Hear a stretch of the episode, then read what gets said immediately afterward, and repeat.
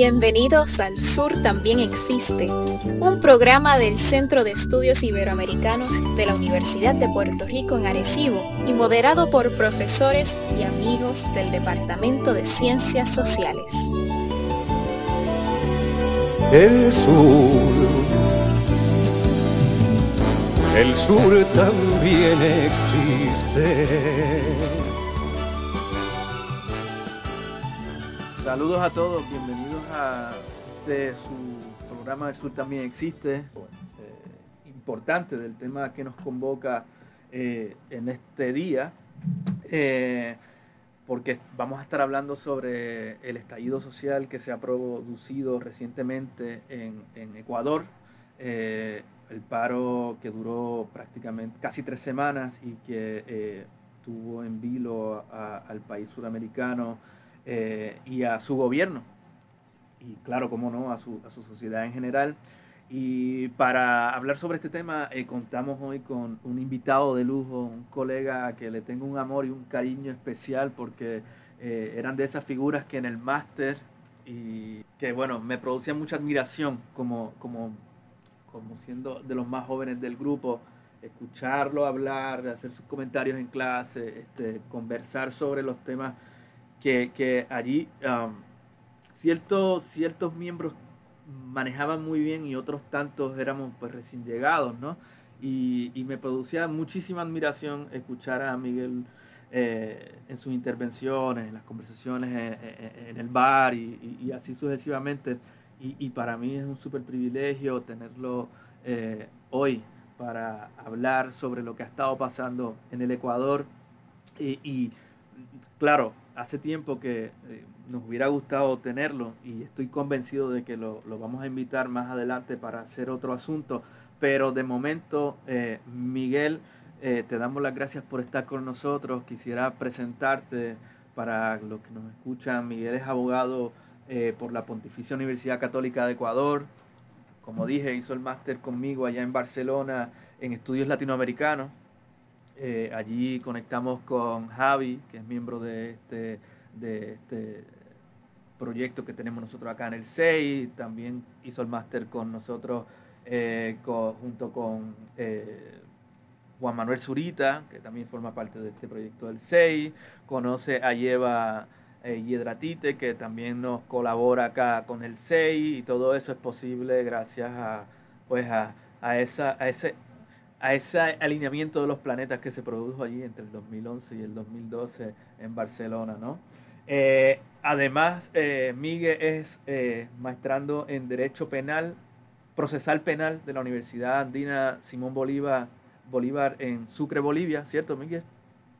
Correcto. Y ex asesor legal del Centro de Derechos Económicos y Sociales de Ecuador, las sedes. Asimismo, es abogado de entidades públicas y asesor de la municipalidad eh, de Cuenca, en Ecuador. Eh, también, pues, es socio de Prolex, asesores legales en Quito, y, pues, como dije, ha estado bastante eh, activo en todo este proceso que se ha estado dando en Ecuador, y hoy queremos que nos converse sobre eso, quizás nos pongas en contexto, nos comentes un par de cosas, y luego hacemos distintas preguntas, ¿no? Miguel. Muchísimas gracias, Gabriel. Eh, un saludo con todos, con toda la comunidad universitaria, con toda la ciudadanía en Puerto Rico, a la cual enviamos un fraterno abrazo desde Ecuador. Siempre estamos con un ojo también mirando hacia ustedes. Eh, un abrazo a todos, a José también, Quito, que estemos eh, conectados por aquí. Agradezco la oportunidad y reiterar nada más la admiración que yo también le profeso a Gabriel, un, intelectual muy comprometido con estas causas. Lo felicito y aquí me tienen para explicar un poquito eh, esta situación eh, desde, mi, desde mi perspectiva, no neutral, porque eh, tengo que ser honesto intelectualmente también. Yo siempre he militado un poquito hacia la izquierda y también desde ese sentido quiero hacer un análisis estructural, si es que se me permite. Eh, como me mencionaba bien en, la introducción, eh, Gabriel, eh, trabajé en el Centro de Derechos Económicos Sociales de, Quito, que es una ONG que propone la defensa de intereses colectivos. A través de ella fue que me vinculé hace unos, más o menos unos 10 años, habiendo vuelto el máster más o menos justamente, con, con colectivos indígenas, ¿sí? sobre todo de, la, de, la, de los indígenas amazónicos del Ecuador, y conocí a muchos dirigentes, los cuales ahora podremos, ahora vemos que esos cuadros ya se han consolidado como líderes políticos de los, los distintos movimientos sociales.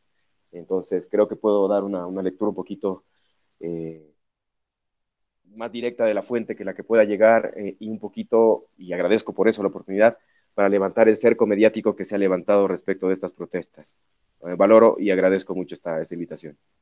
Así que cuando ustedes eh, digan, no sé cuál eh, sería la, la dinámica, si gustan, alguna introducción contextual. Exacto, lo, lo, lo, mejor es empezar por ahí, porque um, uh, como he, he, estado mirando el tema este de las, las movilizaciones, no, no empezó hace tres semanas simplemente. Estamos hablando que ya el año pasado se están haciendo unas demandas. Eh, previo a eso ya había la, la, CONAI había estado haciendo unas demandas y yo creo que es importante que nos contextualice cuáles son los actores principales, este, un poco desde cuándo viene todo este, este proceso eh, desarrollándose. Eh, José, dime. Eh, no sé, Miguel, a mí me, me gustaría que por lo menos dieras una pequeña introducción de quién es este gobierno que actualmente está dirigiendo Ecuador, eh, para poder eh, desde esa comprensión de ese gobierno ver qué políticas ha estado implantando y contra las políticas que por lo tanto el movimiento está reaccionando, resistiendo o realizando una oposición decidida. Entonces me gustaría colocar, eh, que nos colocaras ahí en ese gobierno eh, de Lazo eh, para un poco, sobre todo para beneficio de los, de los amigos que luego escuchan el programa o, pueden, o accesan a él y que no son conocedores de la historia ecuatoriana. me gustaría que comenzaras por ahí. Listo, muchas gracias José. Bien. bueno, empecemos dando un breve contexto histórico identificando a los personajes, que son de manual, ¿eh? hay, hay tela. En contexto histórico vamos a identificar a Guillermo Lazo. Guillermo Lazo es un político eh, guayaquileño, que más que político, él es un banquero, ¿no? Toda su vida se ha dedicado al, al, al, negocio financiero y fiduciario y, y, a evadir impuestos. Vamos llamando las cosas por su nombre de, de inicio, ¿no? Por favor. Eh, este joven banquero, por allá por el año 1999, yo ya ya tenía conciencia política. Él fue superministro de Economía del gobierno de Yamil Mawad, uno de los peores gobiernos que se recuerde, el que de hecho provocó una crisis tal y una salida de capitales tal y un salvataje bancario con fondos públicos que determinó que Ecuador renuncie a su moneda, tengamos que cambiar nuestra moneda nacional, que era el sucre, y adoptar el dólar como una medida urgente para evitar la fuga de divisas y la quiebra del país. Básicamente fue esto. Teníamos unos temas de default que, bueno, eh, sigo, estudio temas de eh, socioeconómicos de la región. En Puerto Rico veo que tienen un tema de deuda también elevado, excesivo, y bueno, era, la realidad del Ecuador, pero en ese gobierno se elevó a niveles superlativos. Quebraron los bancos más importantes, hubo una incautación de fondos, similar a lo que ocurrió en Argentina un año después del corralito. Hubo un congelamiento de fondos y luego, si teníamos un dinero equivalente a, digamos, a, poner un ejemplo, a 10 mil dólares ahorrados en el banco, este feriado bancario nos lo devolvieron en, en 2 mil dólares.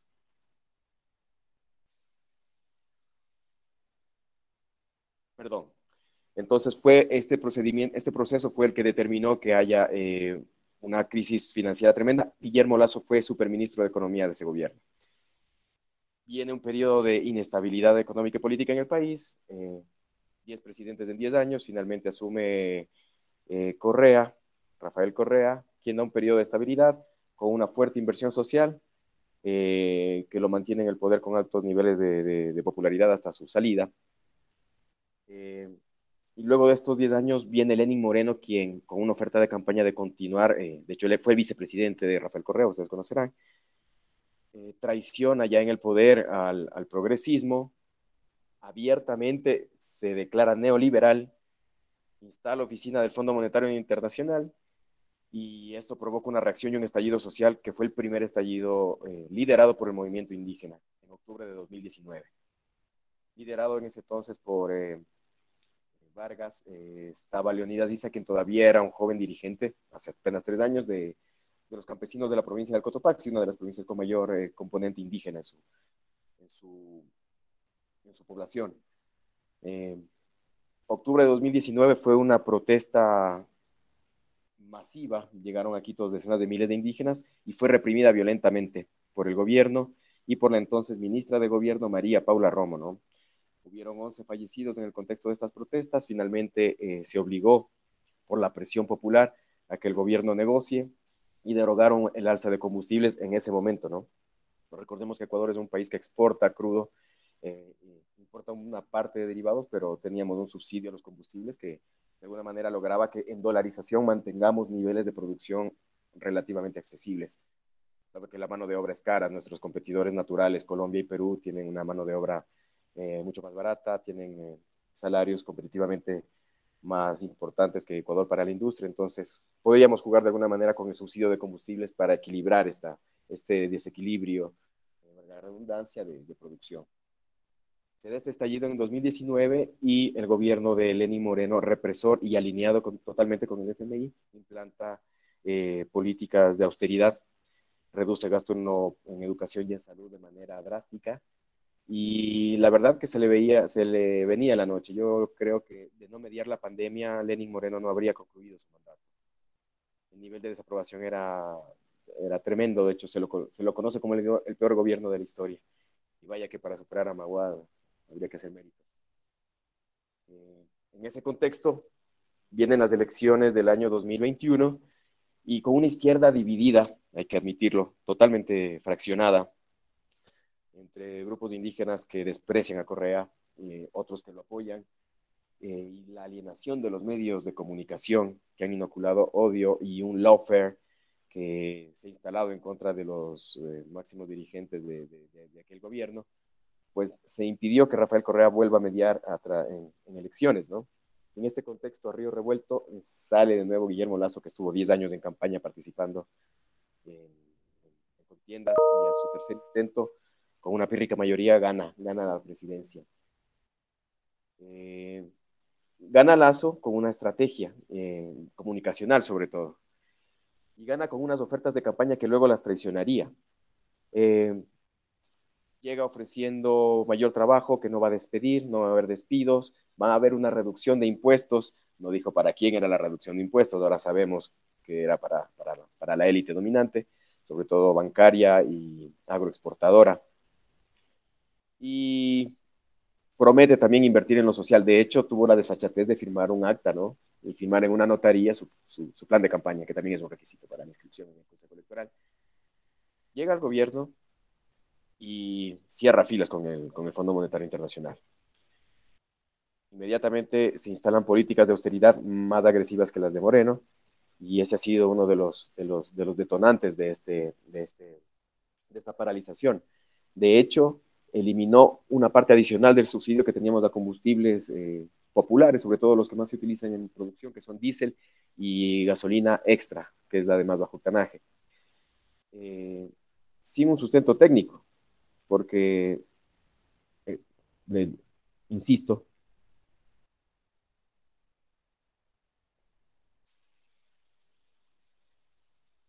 perdón, se recuperó la señal ahí, insisto, el, el tema geopolítico, eh, perdón, el, el, país Ecuador exporta combustible y teníamos un subsidio que de alguna manera eh, fomentaba la, la, producción a un costo económico. Por lo que eh, va a ser este el detonante del estallido social, porque esto, antes de la guerra de Ucrania, no hablamos de octubre del año pasado, se determinó un, un, incremento y una escalada de la inflación y de los precios de manera vertiginosa. Y el, el presidente lo, lo, intentó compensar con, con una subida de 25 dólares de la canasta básica al sueldo básico eh, al final del año pasado, lo cual se diluyó rápidamente con la inflación ¿no? superada. Actualmente la canasta básica en Ecuador se estima en 730 dólares americanos. El sueldo básico en Ecuador es de 425 dólares americanos para que tengan una referencia. Entonces, el 70% de familias ecuatorianas no pueden acceder siquiera a la canasta básica. Se han disparado los niveles de pobreza y de pobreza extrema. Se ha abandonado al sector salud y educación. Eh, hay un déficit en salud de 340 millones y en educación de 240 millones de dólares. Déficit, recorte. Pero contrariamente existe una reserva alta de 8 mil millones de dólares en Suiza, de cuentas nacionales, que no han sido invertidas de nuevo en, en el país. ¿Para qué? ¿A quién beneficia tener tanto dinero inerte afuera? Pues a los tenedores de, de deuda externa, de los cuales la plutocracia y el sector bancario, al que representa Guillermo Lazo, es uno de los beneficiarios por las transacciones que realizan y porque son tenedores de bonos a través de testaferros. Y a través del escándalo de paraísos fiscales, se habrán enterado que a través del escándalo de Pandora Papers sale a relucir el nombre de, Guillermo Lazo, uno de los mayores evasores eh, y uno de los presidentes junto a Piñera en Chile, otro presentable, eh, evasores de, impuestos, ¿no? Y es un delito, francamente, si no era por esto, él no podía ni siquiera mediar en las, en las elecciones presidenciales. Así que hay un conjunto de, irregularidades donde se ve la mano negra de la plutocracia. En ese contexto se da el malestar social que venía germinándose desde octubre de 2019. Yo valoro mucho ese, levantamiento, eh, que fue, fue, fue, muy crudo, ¿no? Eh, recordemos, 11 muertos, varias gente perdió eh, sus ojos, extremidades, etcétera, por una represión brutal de la policía, por un gobierno liderado por Lenny Moreno y su ministra, María Paula Romo, quienes ahora viven y descansan y dan clases en Estados Unidos. María Paula Romo me parece que está en Washington, no sé si está en Georgetown o en Harvard, dando clases, igual que el expresidente Amino Aguada, clases de gobernabilidad, un presidente derrocado, la clases de gobernabilidad en Harvard. Y Lenín Moreno igual tiene una agenda que le ubicaron por ahí para que pueda vivir dignamente como si no hubiera bastado lo que, lo que saqueó. Eh, todo esto está documentado, ¿eh? no se crea que es, es, es eh, simplemente mi animadversión a, a, estos, a, estos, Confío plenamente en tu, en tu criterio, eh, Miguel. Quería en ese contexto se ha dado esa Perdona, y una cosita. Eh, ¿En cuánto aumentó el precio del combustible porcentualmente con, con, la, con el fin de la, de la, de la subvención que antes existía? Eh, voy a tomar como referencia el diésel, ¿sí? que es, la, es el combustible que se utiliza más en la producción, tanto en la producción industrial como en el transporte de, eh, transporte pesado, en camiones. Y este diésel estuvo congelado por, por un dólar el galón durante los 10 años del gobierno de Correa. Un dólar. Nunca se lo tocó. Eh, con Moreno subió a un dólar hubieron varias subidas progresivas, un dólar 30, un dólar 40, un dólar 50. Y eh, creo, que, quedó un dólar 40 con Moreno, eh, Guillermo Lazo lo sube hasta un dólar 90 y lo congela, ¿no? Ante el estallido social que se venía, dice, congelo y no voy a subirlo de aquí, pero congela subiendo abismalmente 50 centavos de dólar, que es, es, es un 50% de incremento, imagínense ustedes el, shock económico que eso podría ocasionar. Entonces, esta fue la, esta fue la, la, la, la causa de que varias empresas eh, quiebren. De hecho, en este gobierno han habido mayores despidos, han habido despidos en el sector público, pero también han quebrado empresas, lo cual ha determinado un incremento del desempleo en un 20%. Y esto lo ha intentado maquillar el gobierno anterior y el actual, eh, atribuyéndoselo a la pandemia que si bien tuvo un efecto específico, ya venía estructuralmente siendo desestabilizado y siendo eh, atacado el, sistema laboral, sobre todo en el sector público, que es importante. Estamos hablando no solo de, maestros, sino también de médicos, a los cuales se los, se los celebraba como los héroes de esta pandemia, eh, se les garantizó de una manera, se los engañó de una manera infantil, diciéndoles que se les va a dar un contrato eh, indefinido dentro del Ministerio de Salud y ocurrió todo lo contrario terminada la pandemia. Se han despedido médicos que estuvieron también en la primera línea de, defensa con los compañeros indígenas ahora en este levantamiento atendiéndoles. Entonces, ante una serie de mentiras tan, tan, tan, tan evidentes, tan descaradas y un abandono del sector público, se gesta este, este estallido social, ¿no? Una movilización que venía siendo anunciada con 10 puntos que estableció la CONAIE para establecer el diálogo. Principalmente eran rebaja de combustibles, en 50 centavos, de, sobre todo de estos combustibles eh, populares, eh, que no se eh, amplíe la frontera extractiva, tanto en lo minero como en lo petrolero, en las áreas intangibles de, de nacionalidades indígenas y de reservas naturales. Algo obvio, algo que está en la Constitución, pero que de manera velada ha venido el gobierno adjudicando, negociándolos y privatizando. En contra de las privatizaciones también de sectores estratégicos. Eh, de manera abierta, Guillermo Lazo ha, dicho que prefiere, que va a privatizar un banco público, que va a privatizar carreteras, que va a eh, privatizar el manejo de puertos y de eléctricas que fueron construidas todas durante los 10 años del gobierno progresista Rafael Correa, con inversión eh, con deuda no solo a organismos multilaterales, sino directamente con China, por ejemplo, que fue un actor importante en el desarrollo de esta infraestructura eh, grande del Ecuador vial eh, y de energía eléctrica. ¿no?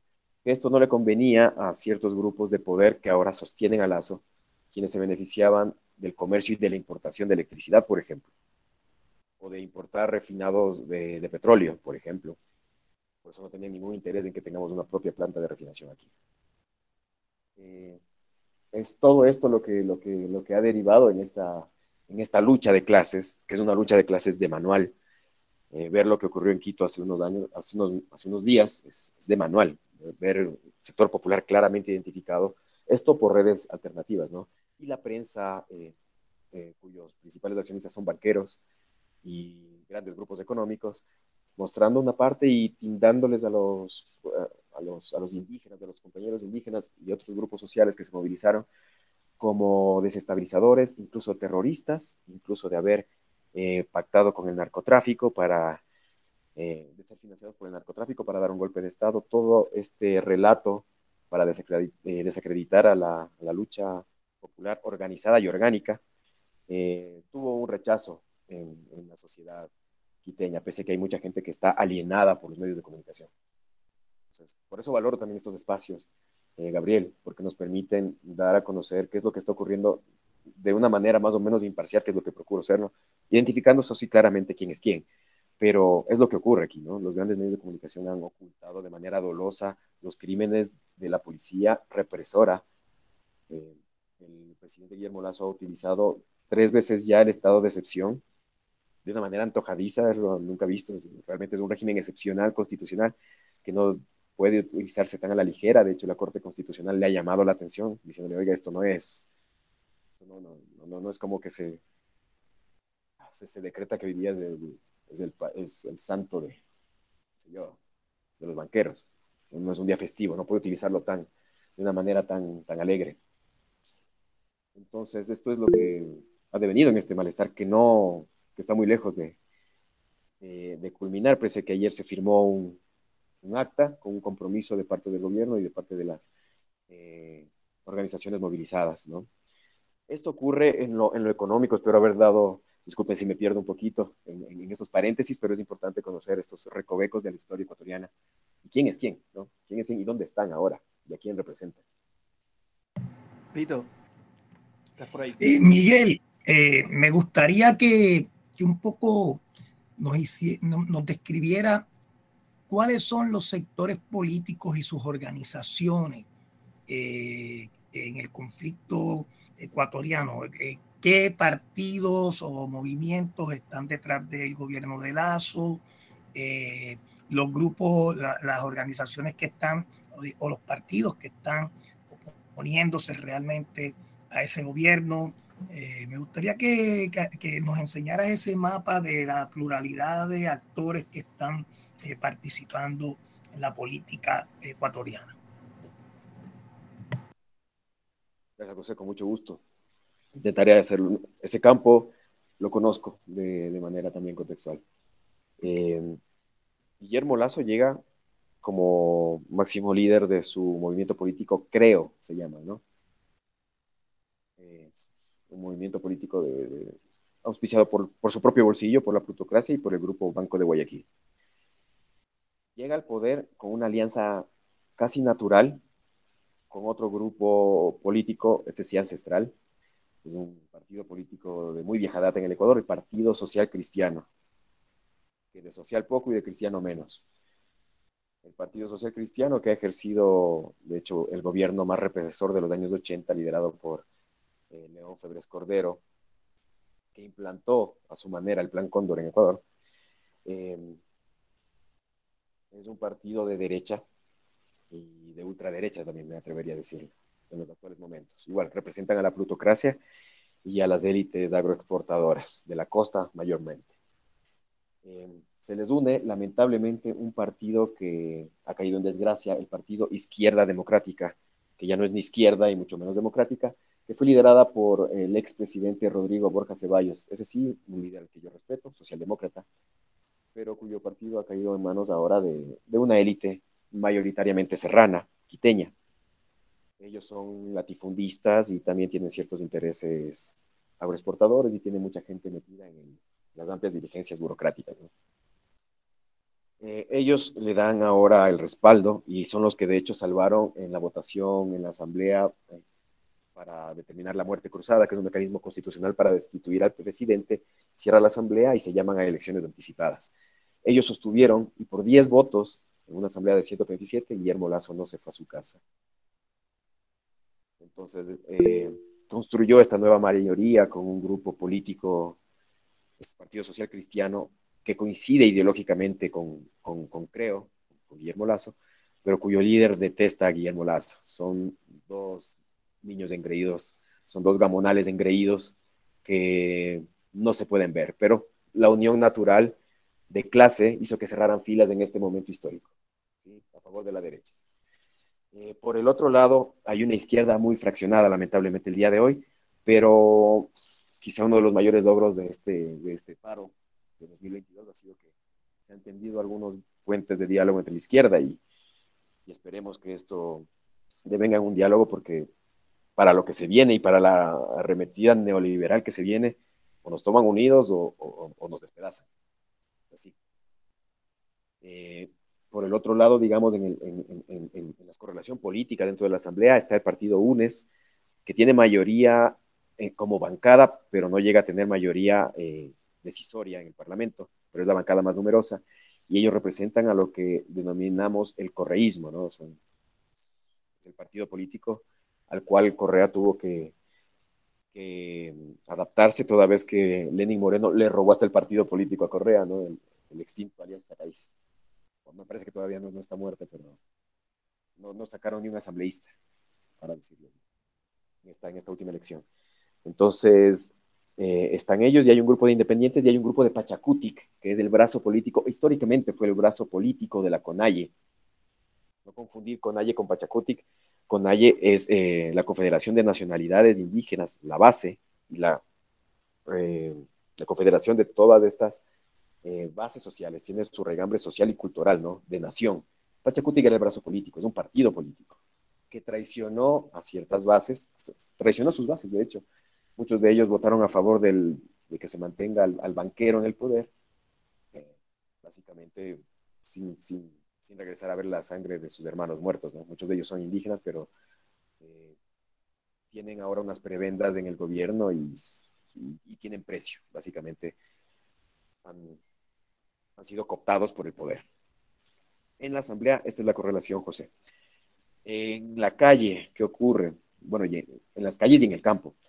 Eh, la Confederación de Nacionalidades Indígenas del Ecuador, CONAIE, es una organización súper estructurada muy fuerte. Es un ejemplo realmente para toda América de organizaciones indígenas. Muy fuerte. Eh, reúne a todas eh, las confederaciones nacionales, tanto de la sierra como de la Amazonía, que son distintos, y también de, en la costa, que, que existen. Em, más o menos reúne a un, porcentaje de más o menos del el 3% teóricamente de la, de la población, pero son mucho más El movimiento indígena realmente es, está muy bien organizado y para esta protesta se unieron otras organizaciones principales, ¿no? que son la, la FEINE, que es la Federación de Indígenas y Negros del Ecuador, y estaba también la FENOCIN, que es la Confederación de Campesinos Indígenas y Negros del Ecuador, ¿sí? sectores muy populares, con una dirigencia muy comprometida y, como les digo, es de relevar la, la organización que tiene, realmente admirable, porque movilizar esa cantidad de gente hacia Quito enfrentando a la policía y enfrentando al, al, a la represión policial es, es digno de... Miguel, Miguel, una pregunta, y solo para aclarar, la FEINE, eh, yo tenía entendido que era la Federación de Indígenas Evangélicos, ¿no?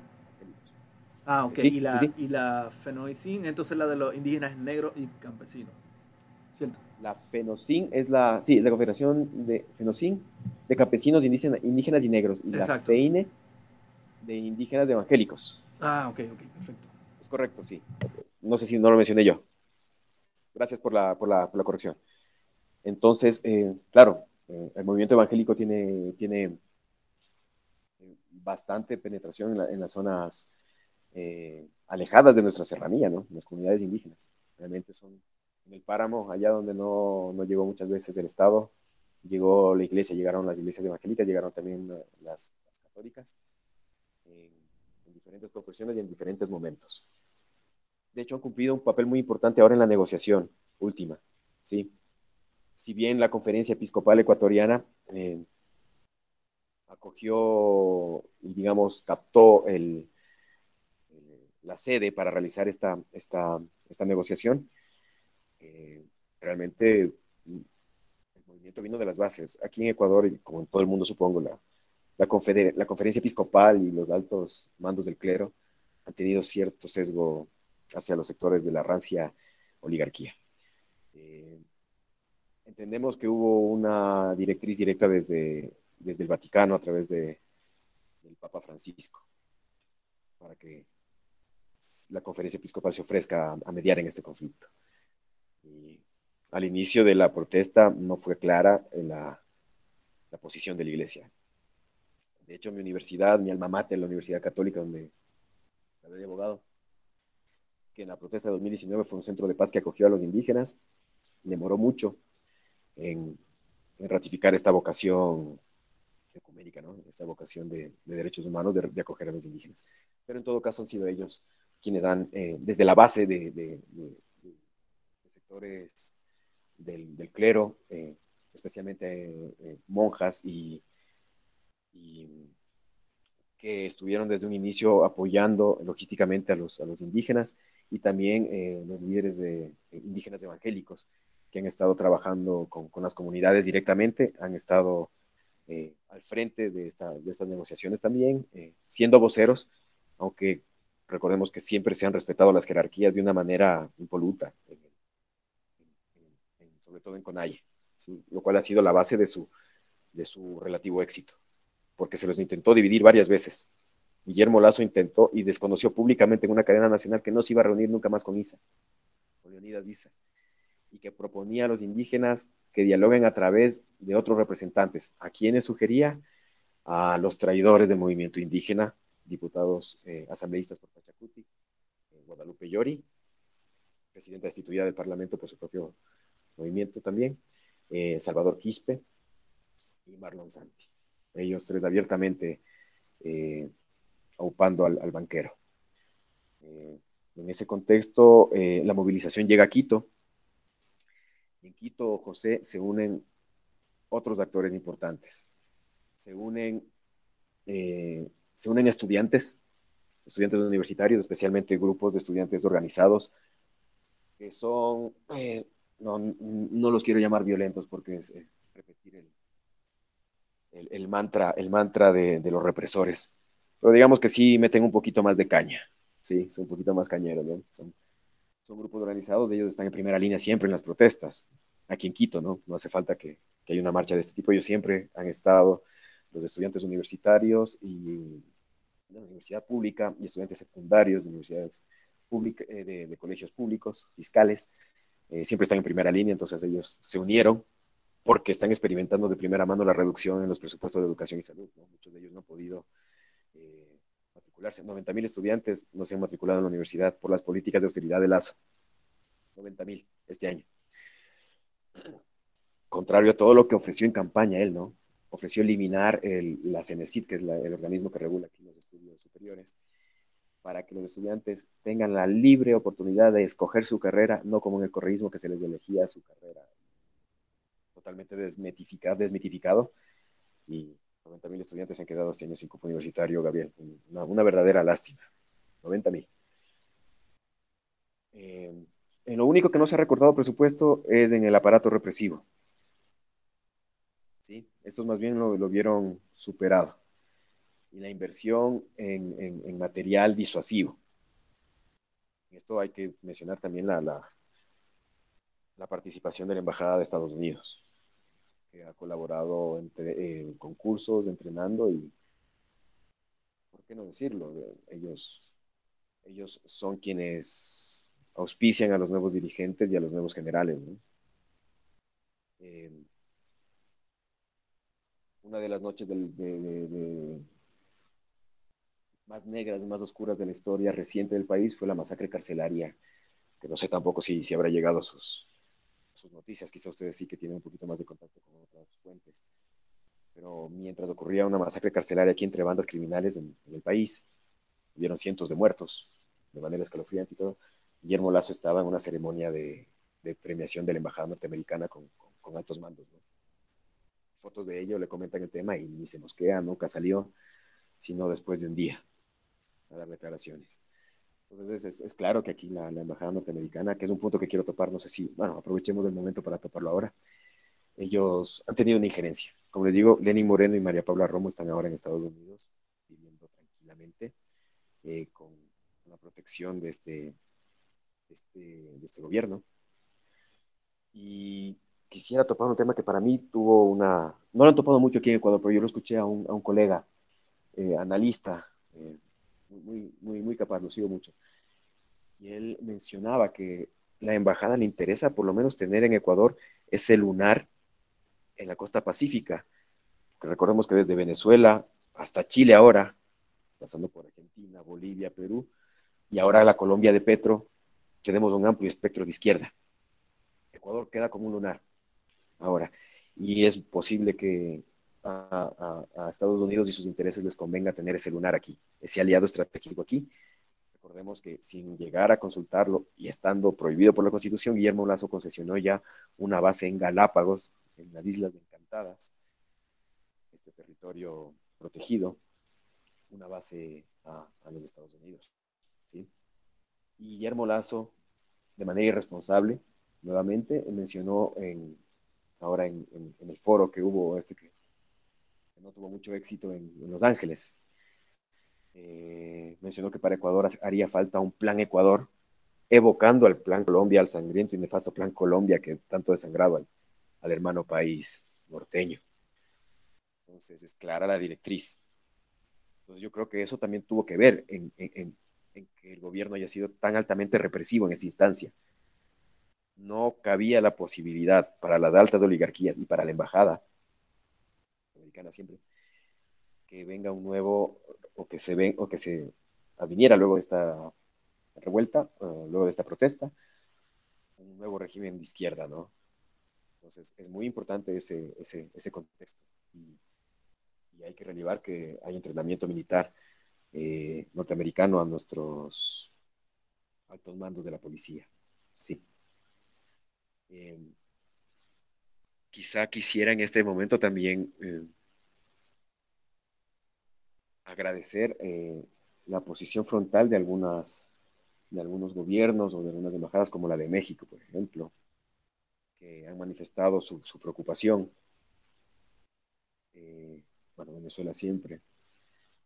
Argentina eh, ha manifestado su preocupación. Hubo una reunión, de hecho, en, Chile, me parece, de CEPAL, en, en la que iba a tomar la palabra el, representante del gobierno de Guillermo Lazo por el Ecuador y todos los asistentes le dieron la espalda sacaron banderas de movimiento indígena y se retiraron de la sala, ¿no? Entonces, creo que esto demuestra que va trascendiendo lo que en realidad está ocurriendo pese al relato que quiere instaurar el gobierno y los medios de comunicación masivos de que existe una, eh, una revuelta financiada por el narcotráfico y auspiciada por el correísmo para dar un golpe de Estado. No, intentando deslegitimar la legítima lucha popular.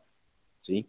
Entonces, eh, me parece que esto ha sido importante en cambiar el discurso desde, desde Francia, eh, Jean-Luc Mélenchon, que posiblemente esté ahora liderando la Asamblea, él también manifestó su interés, igual varios, varios eh, parlamentarios británicos y movimiento Podemos en España y también unos movimientos catalanes manifestaron su preocupación y su solidaridad con el pueblo ecuatoriano, porque creo que sí está bien identificado quién es Guillermo Lazo y a quién representa, y que esta lucha no puede ser eh, banalizada de esta, de esta manera, ¿no? Son realmente lo que se están peleando son eh, conquistas laborales que se vieron diluidas en, en este auge neoliberal impulsado, iniciado por, por Moreno y continuado con mayor ferocidad por Lazo.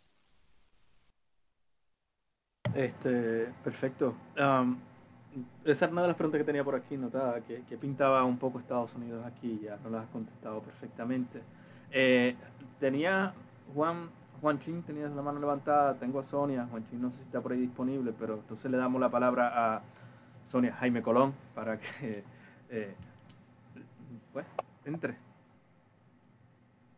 Buenas tardes, eh, Miguel y los compañeros Juan Mercado, José Rodríguez y al moderador Gabriel Alemán.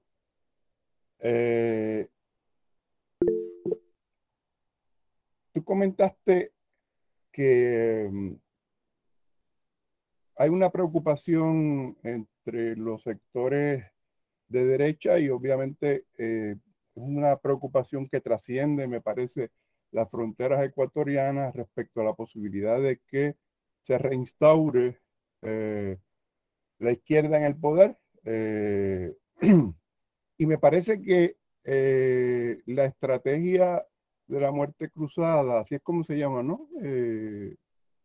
un poco apunta en esa dirección, por lo menos los que apoyaban la estrategia de la muerte cruzada, eh, supongo que a lo que aspiraban era a abrir un espacio para la posibilidad de eh, empujar eh, unas fuerzas que mm, no son las fuerzas representadas por Lazo, para que tuviesen la posibilidad de de conseguir el poder. Ahora, eh, mi pregunta sería, eh, ¿tienen rostro esas fuerzas? Eh, ¿Quiénes encabezarían? Porque me, una de las cosas que comentabas es que la izquierda en las pasadas elecciones estuvo bastante fraccionada. evidentemente, hay sectores, como estabas comentando, que em, no ven con buenos ojos el correísmo o, tienen incluso em, discrepancias que quizás convendría comentar, ¿no? ¿Por qué las discrepancias con eh, el correísmo o incluso me, atrevería a ir un poco más eh, profundamente, ¿no? Con, la figura de Correa. Eh, entonces, eh, me gustaría, si tú lo conoces, si tú lo sabes, eh, que ofrecieras un panorama, aunque sea muy especulativo, ¿no? sobre qué fuerzas tú vislumbras que estarían encabezando, digamos, ese nuevo proyecto una vez sacado del panorama eh, Lazo, ¿no?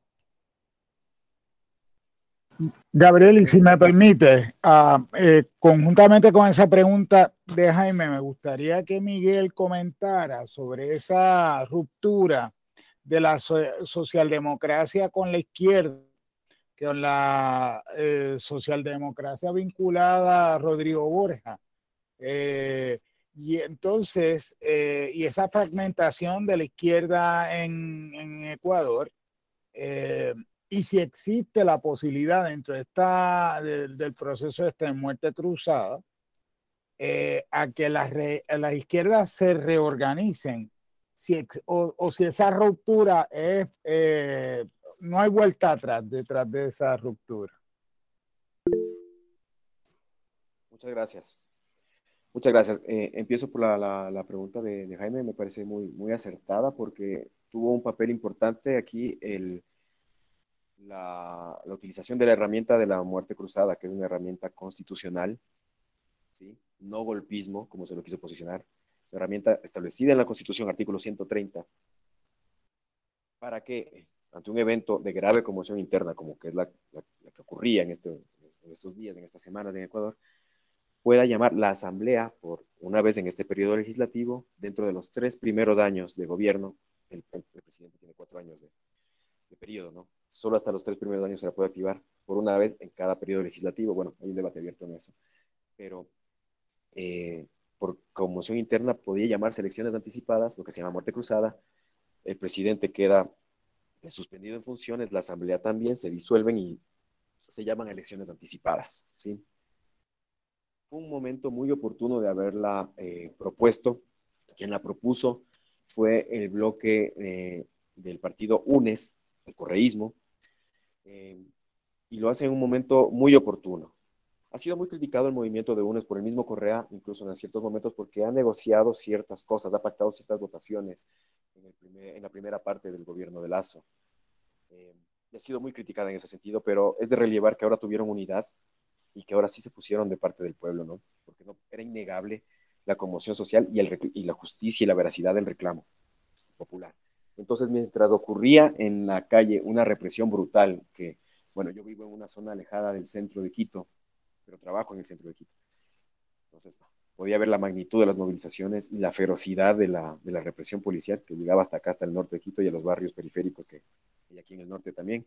Eh, en un barrio de clase media, pero aquí atrás vive, hay una montaña, eh, podría asimilarse a lo que es un barrio popular, una favela, ¿no? Eh, la gente volcada a las calles y una represión feroz eh, que dio cuenta, bueno, un par de muertos aquí en Quito. En el norte también llegaban las comunidades Cayambi y dos, hubo un muerto en esa represión, entonces iban apareciendo muertos siempre de este lado, ¿no? Convenientemente, la semana, hace dos días Lazo presenta un muerto del bando militar en la Amazonía, de lo cual no hay documentación, y con armamento que no tienen las, comunidades. Pero bueno, en ese momento eh, existía este, este, este, este, fuego en las calles, ¿no? Eh, y Jaime, quisiera comentar cuál fue uno de los, de los, de los detonantes de que, de que esta protesta haya escalado estos niveles.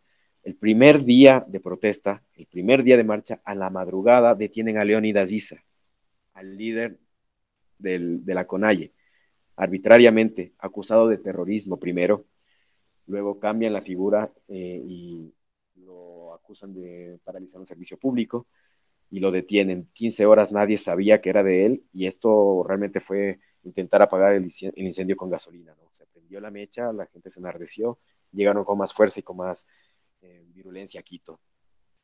Entonces, esto pasaba en la calle, la asamblea no sabía qué hacer, realmente hubo un silencio escandaloso los primeros días, hasta que la bancada de UNES presionada activa este mecanismo de muerte cruzada. Eh, se necesitaban 92 votos para destituir a Lazo.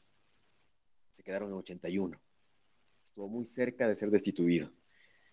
Y pese a que él intentó dar la, la imagen de que salió fortalecido y de que prevaleció su democracia y que no se dio el golpe, realmente lo que ocurrió es que él perdió la mayoría legislativa que tenía, ¿no?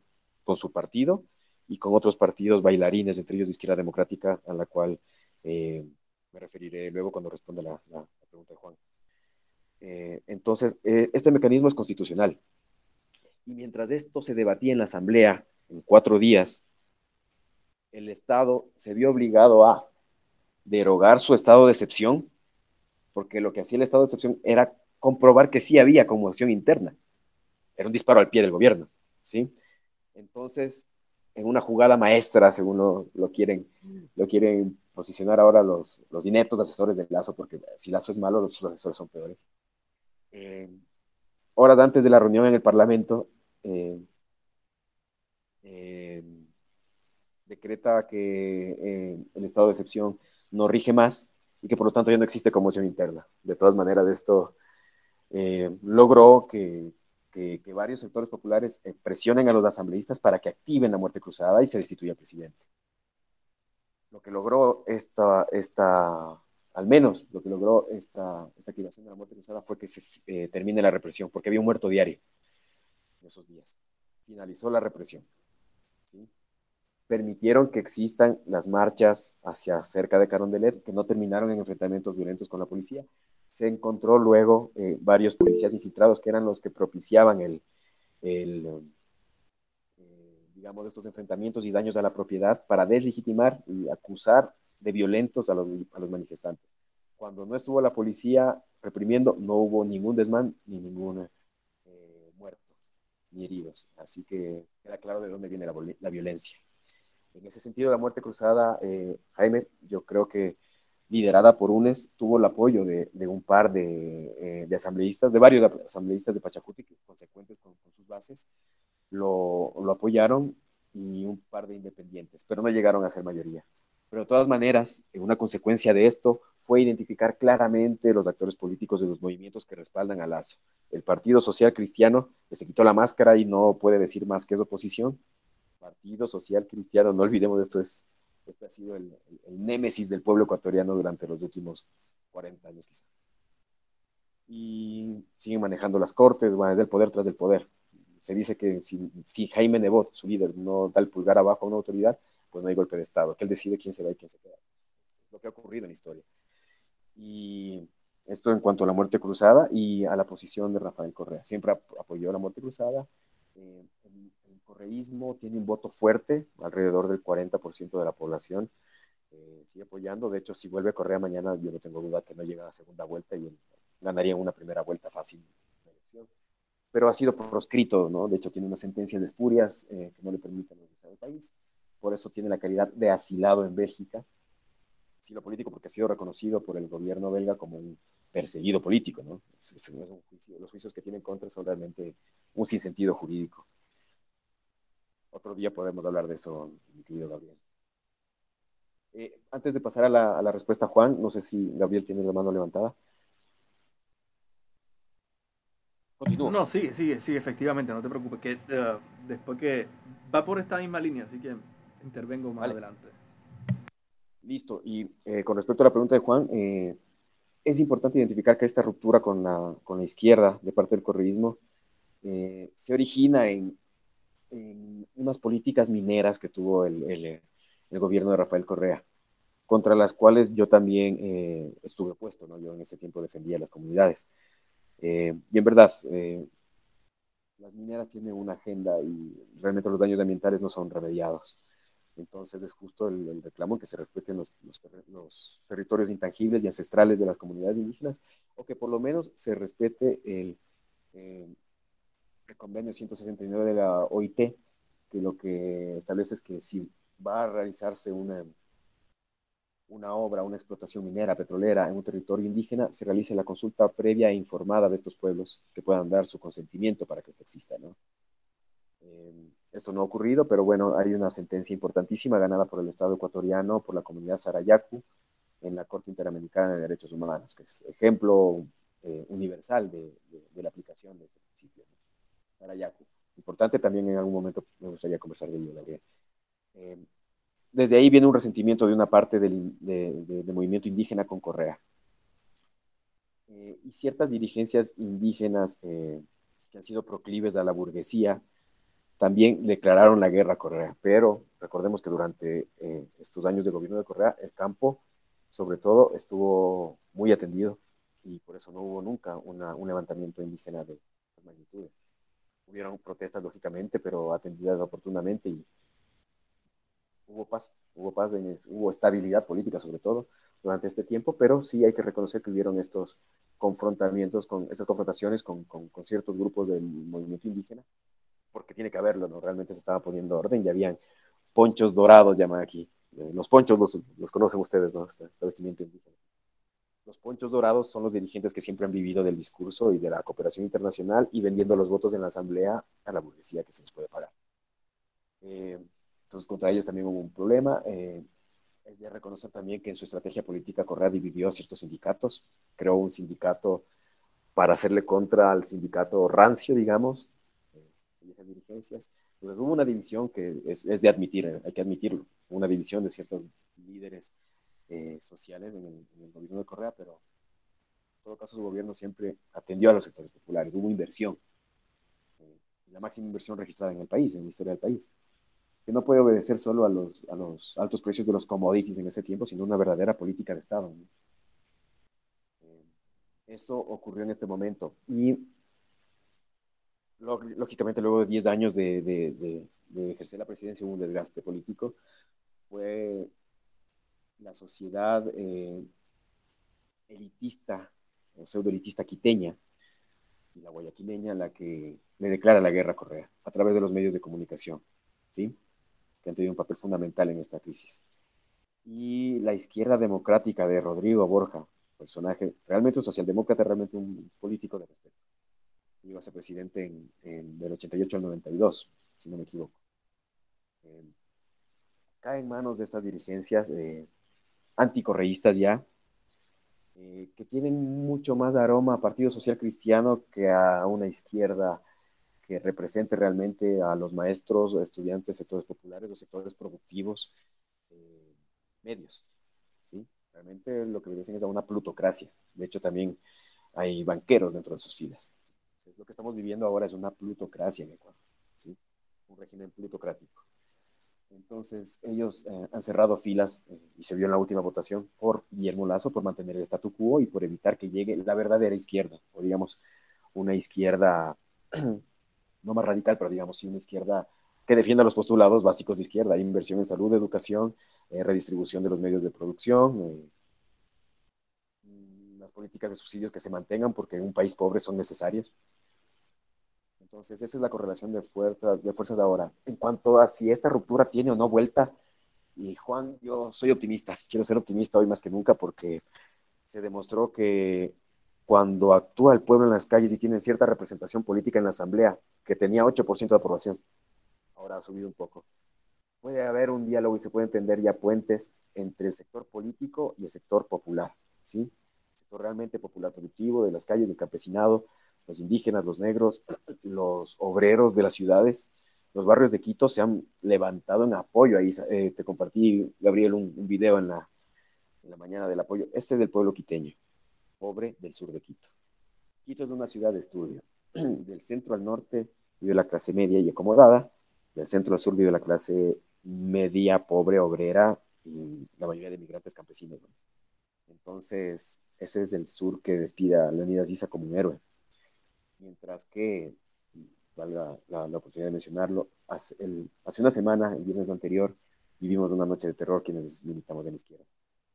Quienes tenemos una dosis de humanidad todavía eh, Lazo declara el estado de emergencia, rompe diálogo y dice que va a reprimir abiertamente en una cadena. Inmediatamente la policía comenzó a lanzar gas a la Casa de la Cultura, donde estaban los eh, indígenas eh, hacinados, pero descansaban allí, con hijos, personas mayores, niños, porque la comunidad viene entera.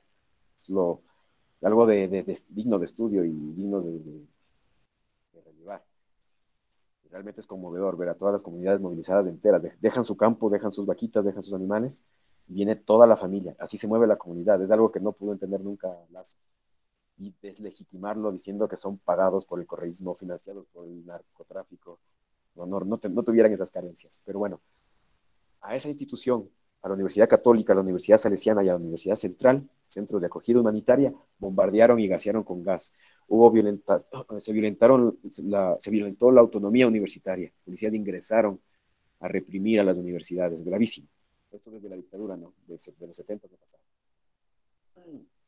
Eh, entonces, creo que se identificó más claramente quién está en contra, quién representa el aparato represor y de alguna manera que el correísmo y el indigenado tienen una vocación más o menos natural se achaca a Leonidas Diza, de quien hemos hablado poco, me disculpo, quizá debí darle un poquito más de preponderancia al inicio. Pero Leonidas Diza tiene, tiene una formación de izquierda interesante. Recordemos que tiene estudios universitarios, es ingeniero, eh, tiene experiencia en el agro y tiene una formación marxista, lo ha reconocido. Y por eso se lo ha intentado ligar con dos movimientos eh, un poquito más radicales de aquí de Quito, ¿no? El movimiento guevarista y los mariateguistas, que Gabriel conoce bien eh, la, figura y la doctrina de Mariategui, el, el, líder. Entonces, eh, se lo ha intentado vincular a estos, a estos sectores. Y sí, yo creo que él está un poquito más a la izquierda que, que, cualquiera, ¿sí? Pero de todas maneras es un líder muy inteligente, muy estratégico, y ha logrado cohesionar eh, el discurso de la izquierda extrema con el de la moderada, y ha tenido acogida en el sector de la clase media,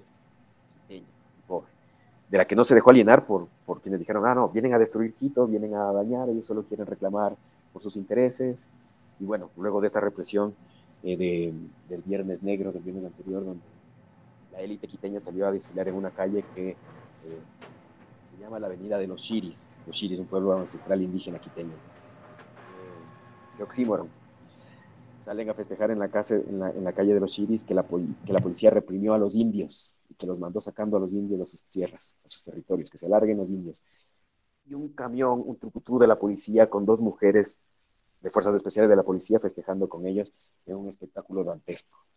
Realmente eh, va a ser recordado, yo creo que eso va a ser un cuadro de, que retrate la vergüenza nacional de lo que pueden hacer las élites malintencionadas con los medios de comunicación que envenenan y alienan a la, a la, población para hacerle creer que el indio, que es más cercano a ellos, es el enemigo. El pobre es el enemigo. Se ha visto expresiones de xenofobia, aporofobia, clasismo, racismo, de una manera desmedida. Entonces creo que la fractura que, que, hay en la sociedad es evidente y hay que tender puentes eh, inmediatos. Y, eso viene a través de la educación, no veo otro, otro mecanismo. Son daños estructurales y es la consecuencia de un sistema que reproduce estas conductas racistas, xenófobas, etcétera través de eso, entonces creo que ciertos líderes sí han tendido la, la, mano al movimiento indígena más auténtico que es Conalle. Y me parece que veo con, con esperanza que esta ruptura sí pueda em, ser de alguna manera subsanada, mi estimado Juan. En el mediano plazo, quizá para las próximas elecciones, pero lo que sí te puedo asegurar es que la derecha está muy debilitada. Eh, Miguel, tengo un par de preguntas por ahí primero mencionar que tenemos que atender a, la figura de Leonidas Isa, porque efectivamente, o sea, escuchar un discurso de él tiene una capacidad de convencimiento impresionante, ¿no? es que de verdad, y, es tan articulado y, y, aquellos que pues uno conoce eh, los, los temas que toca, pues se nota que el tipo tiene formación, ¿no? Una formación, cuadros, etcétera, pero logra cautivar al, oyente, ¿no? Y quisiera que más adelante eh, atendiera un poquito más la figura de, desarrollara más la figura de Isa como líder del movimiento y como figura clave eh, para, para aglutinar quizás un proyecto político eh, más adelante. Sin embargo, quiero quizás que me digas tu, tu, valoración con respecto a los logros alcanzados en las negociaciones de ayer, porque tengo la impresión de dos cosas, ¿no? Primero, eh, escuchaba a Leónidas en un discurso mencionando eh, con respecto, eh, el jueves hablaba, el, perdóname, el miércoles decía a la Deutsche Welle que, la lucha iba casi que por, por cuatro etapas, ¿no? Tenía que ser nacional, tenía que ser indefinida, tenía que ser regionalizada y luego mencionaba, y si esto no, ¿verdad? No quieren negociar, pues articular la logística para que entonces se movieran las manifestaciones, porque no ha sido solamente Quito, ¿no? Están distribuidas, ¿no? En distintos lugares del territorio ecuatoriano para mover, movilizar entonces a Quito el, el, movimiento indígena. No para dar un golpe de Estado, sino para reforzar la protesta y el paro eh, en Quito, ¿no? Eh, tuvo miedo el gobierno y por eso se accedió a negociar, se vio débil pensando un gobierno que, por ejemplo, Lazo eh, llegó a la segunda vuelta por 0.4% de los votos, porque si no la segunda vuelta hubiese sido entre Yacu Pérez de Pucha, eh, Pachacutic y, el morenismo, ¿no? O, digamos, el UNES. entró a una segunda vuelta por poco, ¿no? Lazo. por lo tanto, ya tiene una fragilidad política al ganar las elecciones en la segunda vuelta, porque hasta creo que también algunos de los que lo apoyaron rompen inmediatamente inclusive antes de tomar eh, posesión ya había habido conflictos dentro del bloque que hace posible este, ese triunfo de la segunda vuelta. Entonces pienso, estamos hablando de un gobierno un tanto, eh, un tanto no, bastante, eh, con poca fuerza en cuanto a legitimidad política, ¿verdad? actualmente, pero al mismo tiempo eh, entre los 10 puntos, cuando uno mira, por ejemplo, el un punto crítico que era el del combustible, que los indígenas y la, la CONAE, entre los puntos mencionaba un 40 centavos por, por galón, y, el gobierno planteaba 10 centavos, y al final se negocia por 15. Parece que, que, la negociación triunfó más los intereses del Estado. Entonces, me queda un poco la duda eh, con respecto a eh, ¿qué valor, cómo valoras tú estas negociaciones. Sabemos también que esto casi que es un paréntesis, un respiro para ambos bandos. En 90 días veremos si esto continúa, si esto eh, se vuelve y se levanta. Es más que nada una suspensión del paro, ¿no? pero no me queda claro si el gobierno se vio muy frágil y tuvo que aceptar a negociar o cuando uno mira eh, lo que aceptan los grupos, los grupos eh, sociales, es muy poco para la fuerza que aparenta, aparenta tener eh, en cuanto a sus bases sociales y tal. Me sigue, no sé si me sigue, yo a veces no me explico bien. Con claridad. es complejo analizar, el escenario ex ante y ex post. Apenas ayer se ha firmado este, este, se ha firmado esta acta o carta o, declaración. Pero creo que sin duda aquí el gran perdedor es Guillermo Lazo. Sin duda, el gran perdedor es Guillermo Lazo y sin duda el gran eh, ganador es el movimiento indígena y como figura descollante Isa, ¿no? Leonidas Isa. Él se ha consolidado, sin pretenderlo quizá, eh, como un cuadro político interesante con perspectiva ya de liderazgo a nivel nacional, no solo del movimiento indígena. El movimiento indígena, como digo, reúne a las, a las bases de, de, las, de, las, nacionalidades indígenas. Pachacutic es un movimiento más abierto porque es un movimiento político. Hay mestizos, hay blancos Pachacutic, negros. Eh, es un movimiento político bien podría aspirar a esa presidencia de ese partido político, Leonidas Giza. Me parece que no está en su. Me parece que existe, y esto es una pequeña incidencia, bueno, que ya no es, ya no es tampoco entre voces, pero hace, hace unos meses me reuní con unos, con unos compañeros de movimientos y se hablaba ya de la, de la construcción de, la figura política de Leonidas Giza. Porque es quien se la ha ganado a pulso, ¿no? Aquí no hay ningún interés, ninguna agenda escondida perdón, como habrán podido eh, escucharlo, es un hombre muy estructurado, concuerdo contigo, Gabriel, es estructurado, es analítico, eh, es neurálgico en el análisis, no solo de la situación política, de una lectura política clara, tiene un análisis económico bien, eh, bien riguroso. Y de hecho, él aparece como una figura relevante paro nacional de 2019, que es antecedente directo de este de, 2022. Es el padre de esta, de esta protesta. Y en ese momento eh, se instala una mesa de diálogo. ¿Qué, eh, ¿Qué, pidieron en ese momento los, los indígenas? Imagínate el nivel de protesta y, la, la, confianza de este pueblo, eh, tan valeroso.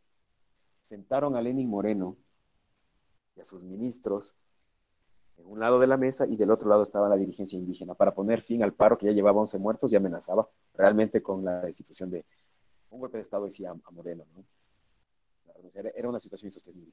Leonidas dice que todavía en ese momento era, era, era líder solo del, movimiento indígena del Cotopaxi, de su provincia.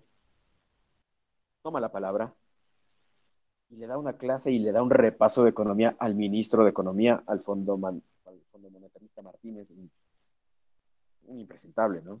El que prefirió pagar deuda a, invertir en los hospitales y dio cajones de cartón a los muertos de COVID. a ese señor. Meses antes, Isa le dio un repaso de economía y le dijo por qué está mal focalizado el subsidio y por qué son las protestas. ¿no? Entonces todo el mundo se quedó como, wow, este, este, este líder indígena es distinto al resto, este sabe, conoce, es indómito, pero también es ilustrado, porque muchas veces había aquí la, eh, se, daba mucho el relato en, en las ciudades, sobre todo de que el indígena es manipulado. ¿sí? No invalidaban en este discurso y que es manipulado básicamente por ciertas élites para tumbar gobiernos y para pedir canonjías para sus propios grupos de intereses. Cuando se vio el talante de estadista en ese momento ya de este joven Isa, la gente lo, lo, lo valoró.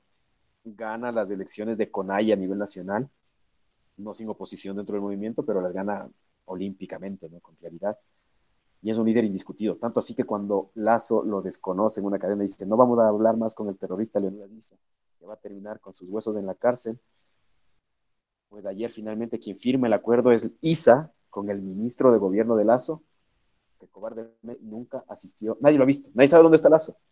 Dicen que lo que aparece al lado, atrás de él es una, es una edición del Palacio de Gobierno, pero que él está en Guayaquil, no se sabe dónde está, no ha salido cobardemente no ha dado la cara.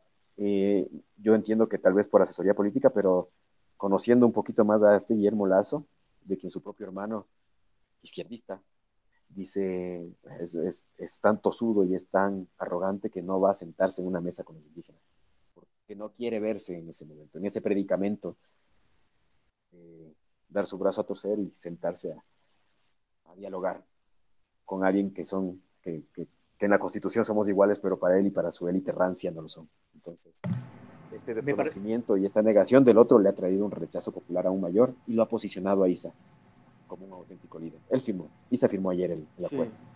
Sí. Y me parece bastante impresentable también otra figura política, el, el canciller, eh, no se llama, no lo tengo, no, no recuerdo su nombre, un tipo eh, súper impresentable en los medios y en los medios internacionales, las pocas entrevistas que se le ha podido hacer, dentro de los medios nacionales también.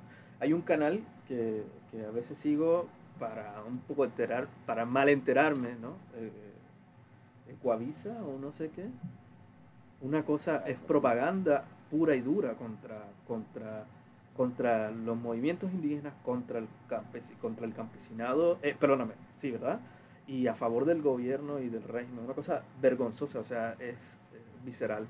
Pero eh, yo, yo creo que la paz social era fundamental. Yo creo que el movimiento eh, de la CONAIE y, bien interesante el gesto de, de, la aprobación en base, quieren que firme, firmo.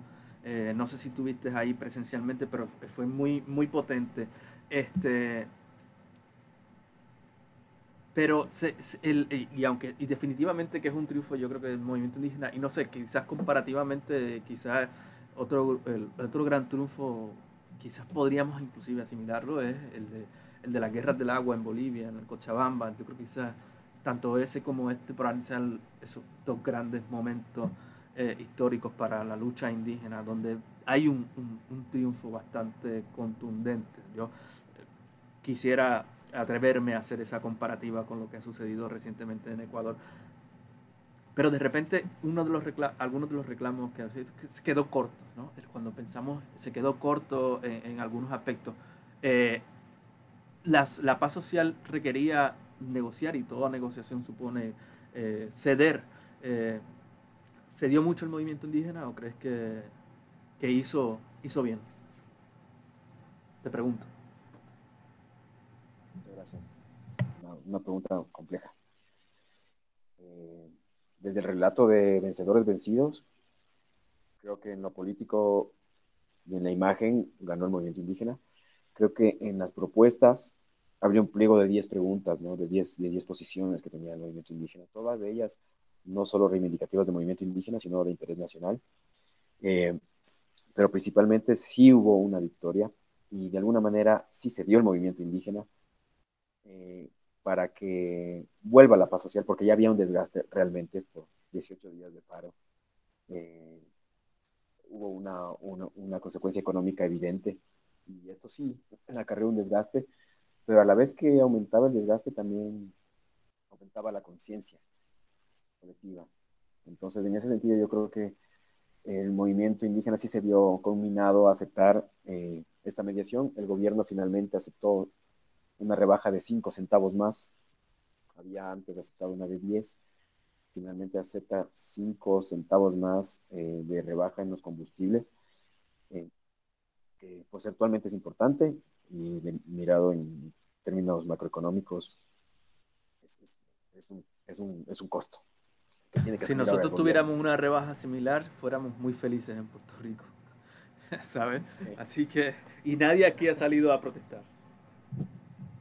Lo, lo, imagino, porque realmente aquí cada centavo cuesta y una rebaja de 15 centavos en un galón de un dólar 90, pues, pues, tiene, es por galones, de aquí no sé si ya lo miden por litros. Por litro, es, muy raro Puerto Rico, sí, por litro, pero sí. Claro, claro, claro, bueno, más, más otras medidas. Igual, aquí por, por, por, por galón sí va a representar un gasto, un ahorro importante para, los, eh, para quienes más consumimos este tipo de, combustible, que generalmente son los transportistas de, alimentos, víveres y todo el sector que se dedica a la, producción. Entonces, si quieres, vamos dándole un breve repaso a todos los logros que hubieron ayer. Esto está publicado en, en, el Twitter de Conalle. Bajó el diésel de 1.90 a 1.75, dicen, ¿no? Y entraremos en un proceso de focalización para que realmente sean los beneficiarios los, los, los sectores populares y más necesitados. Se deroga el decreto 95 y no se ampliará la frontera petrolera para proteger los territorios eh, y derechos, derechos colectivos de los pueblos indígenas y nacionalidades. Se reduce el, el, el, espacio en el cual pueden entrar las petroleras a, a extraer crudo, asimismo con el sector minero. Se fortalecen los operativos y mecanismos de control de precios, porque hay una inflación disparada aquí, eh, aupada por, por, por, por la ausencia de Estado. El Estado no ha hecho nada por controlar precios, pese a que son sus obligaciones, y se va a establecer una lista de precios. Creo que es fundamental esto porque la escalada inflacionaria no obedece necesariamente al...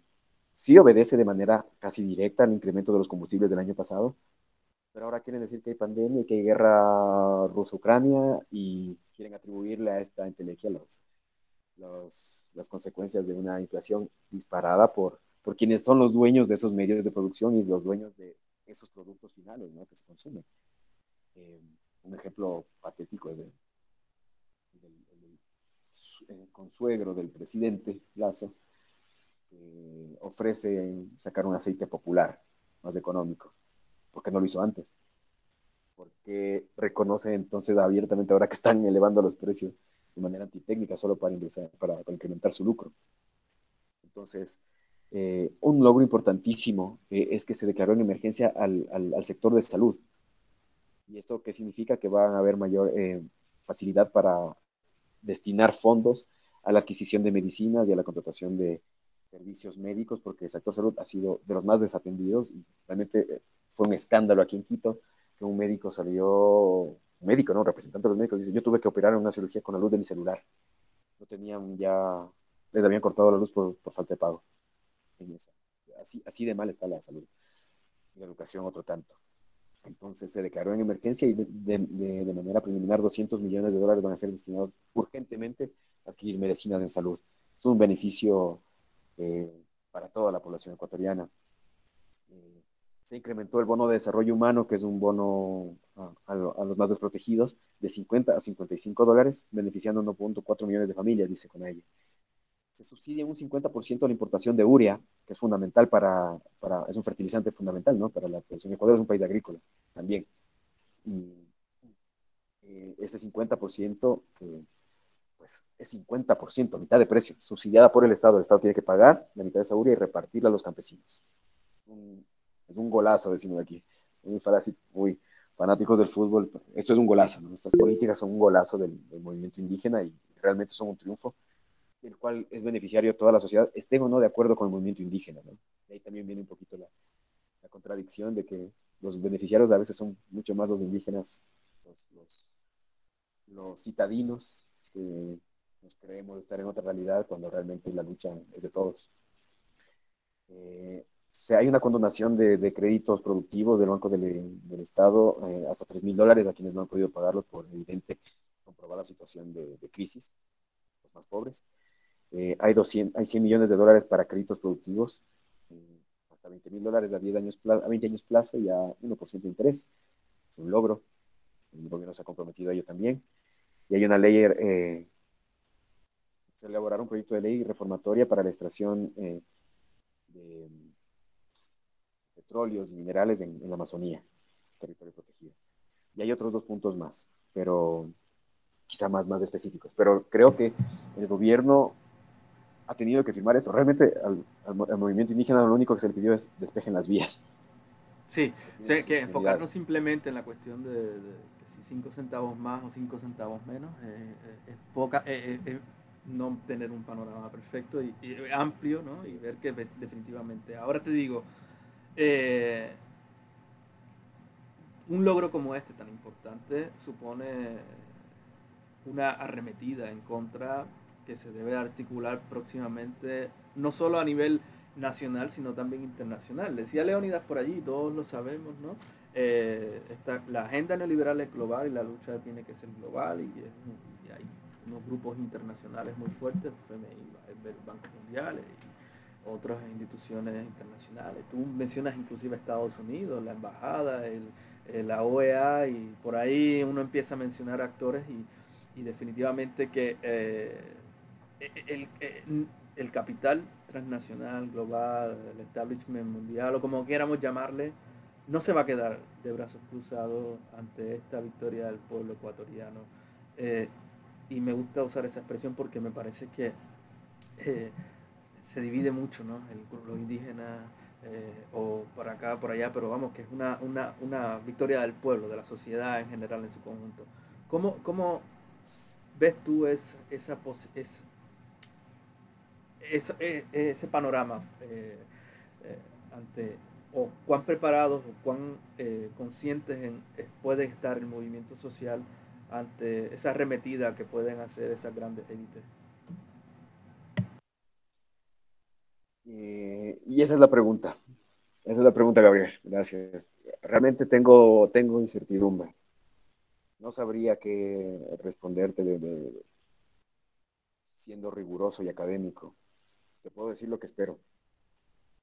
Pero me temo, me temo que no va a ser sencillo. Me temo que va a haber una. Me temo que va a haber una, un fortalecimiento del, del, aparato represor en las provincias para evitar que haya una nueva movilización hacia Quito. Me temo eso. Ojalá que no. Me temo que de alguna manera, como ya lo hicieron con Moreno, el Fondo Monetario aproveche otra oportunidad para veladamente eh, introducir sus políticas eh, de austeridad. Realmente yo no sé a veces qué, quiere esa gente, ¿no? ¿Qué, logran con esto? ¿Qué logran con tanto recorte? La casa ya está en orden, las cuentas fiscales nacionales ya están bien, pero ya es ideología, no hay sustento político, no hay sustento económico, es ideología, es pura ideología.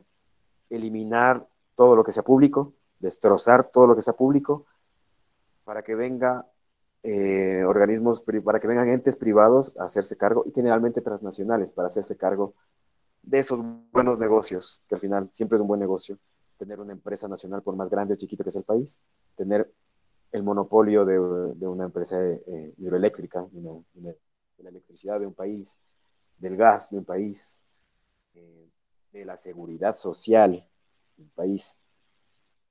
Realmente siempre han apuntado ahí, ¿no? Lo que se quiere es batizar el Seguro Social, que es el banco más grande del, del, Estado, del Ecuador, que es propiedad de los, de los trabajadores, de los jubilados y del Estado. No es, no es, no es, no es estatal 100%. Así que creo que apuntan allá, apuntan a, formalizar lo que, lo que se dio en Chile, ¿no? Las agencias privadas de, de, seguridad social, las, ¿cómo se llamaban? Las AFP me parece que era. Eh, que lo que hacen es privatizar, eh, capitalizar tu ingreso a través de un seguro que cuando llegas a jubilarte te dicen, no, no hay quiebra, se van del país, exigen indemnización millonaria y tú te quedas sin tu pensión, habiendo aportado 30, 35 años, 40 años. Entonces, eso es lo que se quiere, ¿no? Maximizar la utilidad con un negocio con mínima inversión porque ya está hecho. Y está hecho con inversión pública, está hecho con dinero de todos. Yo creo que esa agenda no va a claudicar. Quizá van a tomarse un respiro, pero y en esto concuerdo con Juan y con su perspectiva. Aquí, si, si, nos, cogen, si nos cogen divididos, perdón, no sé si la palabra... no, sí la usamos. Si nos, agarran, si nos cogen divididos. Sí, si nos agarran divididos, pues se van a llevar lo que quede. Entonces es un momento para la unidad. Yo lo veo con, con, con esperanza, pero también conozco cómo opera el, capital transnacional, sus operadores. Conozco cómo la embajada eh, introduce a su, inteligencia. Claramente hay gente de la CIA metida acá. Eh, hay dos informantes eh, de la CIA que son asambleístas. Uno, se, llamaba socialista y ahora es el, perro más defensor del Lazo, ¿no? Denunciando a sus excompañeros, eh, llamando a la, a, la, a la, lucha, llamando a los barrios, aquí decimos aniñados, ¿no? La gente bien de Quito que salgan a hacer una contramarcha, eh, aupando la violencia, llamando al racismo, a la xenofobia. Entonces, es un discurso articulado. recordemos que el ministro del Interior de ahora, hasta ahora no, no, la palabra paz no ha salido de su boca. Es hombre puesto por María Paula Romo, la ministra de Interior de Moreno, directamente financiada por la embajada. Eh, entonces es gente que no quiere la paz. Su negocio no es la paz, su negocio es la beligerancia, su negocio es la guerra.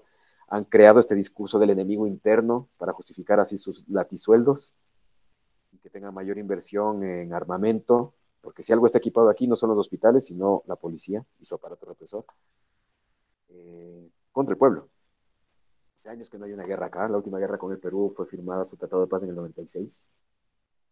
Eh, ventajosamente no tenemos ya un enemigo interno, un enemigo externo y se crea este relato del enemigo interno para ellos justificar su, su, su presupuesto. Entonces veo con temor, veo con temor esa, en ese sentido la lucha. Eh, veo con optimismo, en cambio, que se han activado, se han activado puentes civiles a través de una nueva eh, generación. Hay liderazgos jóvenes que han salido tanto en lo indígena como en, las ciudades, que no tienen nada que ver con los partidos políticos, aunque también hace falta porque hay que tener partidos políticos fuertes, porque sigue siendo la democracia representativa y parlamentaria la que nos, eh, de alguna manera, traslada de una manera legítima la voluntad popular. ¿sí? Aunque discrepemos mucho con ellos, hay que fortalecer esos partidos.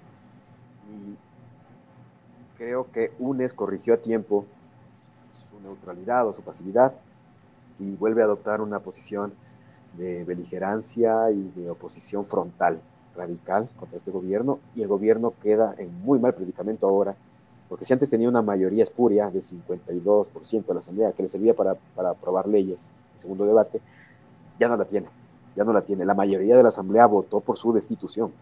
Esto es gravísimo. Es un golpe para Lazo que seguramente tuvo intenciones de seguir reprimiendo la protesta para darse eh, aires de victoria, pero no los tenía. El presidente tiene, tenía al inicio del paro 17% de aprobación. Es su primer año de gobierno. 83% del Ecuador no cree en su palabra. Imagino que sus números han cambiado, han variado negativamente para el presidente ahora. Entonces, obligaron a que su ministro se siente en la conferencia episcopal ecuatoriana a firmar el tratado con ICI. Y el golpe mediático que tú mencionas, ¿no? Que aparte de ser un golpe mediático, es como funciona con Aye. Con Aye todo consulta bases, todo. No le dan una carta blanca a su presidente para que él eh, firme o manifieste o él dé su criterio. Todo es eh, decidido en Asamblea Popular. Me, me parece bien curioso, hay que lo menciona, eh, por ejemplo, el líder de la Fonecin no quería firmar y las bases intervinieron para que firmara, que sí que va a firmar y obligaron las bases a su líder a firmar el documento importante también reconocer que eso no son, no son bases eh, como, como, como tratan de pintarnos y como bien tú decías, manipuladas por líderes carismáticos y tal. No, no, no, tienen una, una como te digo, una, una movilización activa, participan, están envueltos y, y definitivamente no, no son masas dirigiendo a un caudillo, ¿no? vamos, eh, no sé si... Sí, sí, dime. pero, sí tenía unas propuestas aún más radicales, porque bueno, ellos son los campesinos, entonces ellos ya tienen en su, agenda también temas de reforma agraria, etcétera, ¿no? Es un poquito más... Más complejo, claro, para ellos. más complejos, sí, y, más radicales a veces. Pero, y además es mucho más eh, el espectro, no solamente indígena, afro, campesino, o sea, ya hay que se mezclan muchos aspectos. Sí, es, es correcto. Yo creo que ellos tienen que articular aún más su movimiento. Está claro que ellos son... Eh, yo, preferiría que ellos marquen la pauta de la, nueva, de la nueva izquierda. Me parece que ellos tienen la legitimidad eh, ahora de hacerlo, no desde los partidos políticos. Me parece que ellos tienen ahora la legitimidad eh, bien ganada, a sangre y fuego, lamentablemente, pero de otra manera no lo lograban.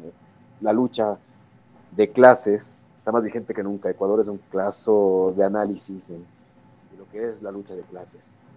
Mira, para ir cerrando ya, que sabemos que sabemos que tiene, tiene poco tiempo, eh, quizás dos eh, comentarios, Juan, después José, y lo tiro por aquí para dejarlo por allí dando vuelta. Eh, he escuchado muchas veces desde los movimientos indígenas y desde reportajes de izquierda y tal la palabra fascistización de la sociedad ecuatoriana Uh, Isa lo mencionaba en dos entrevistas que escuchaba, lo mencionaba una de las líderes del partido del correísmo. Eh, sabemos que es un fenómeno global la ultraderechización y esta tendencia más hacia eh, radical en la derecha. luego que los compañeros hagan sus comentarios, quizás pensar esa, ese Ecuador en el marco de, una agenda global de ultraderecha y qué impacto tiene eso en, Ecuador. ¿Está bien? Juan Ching.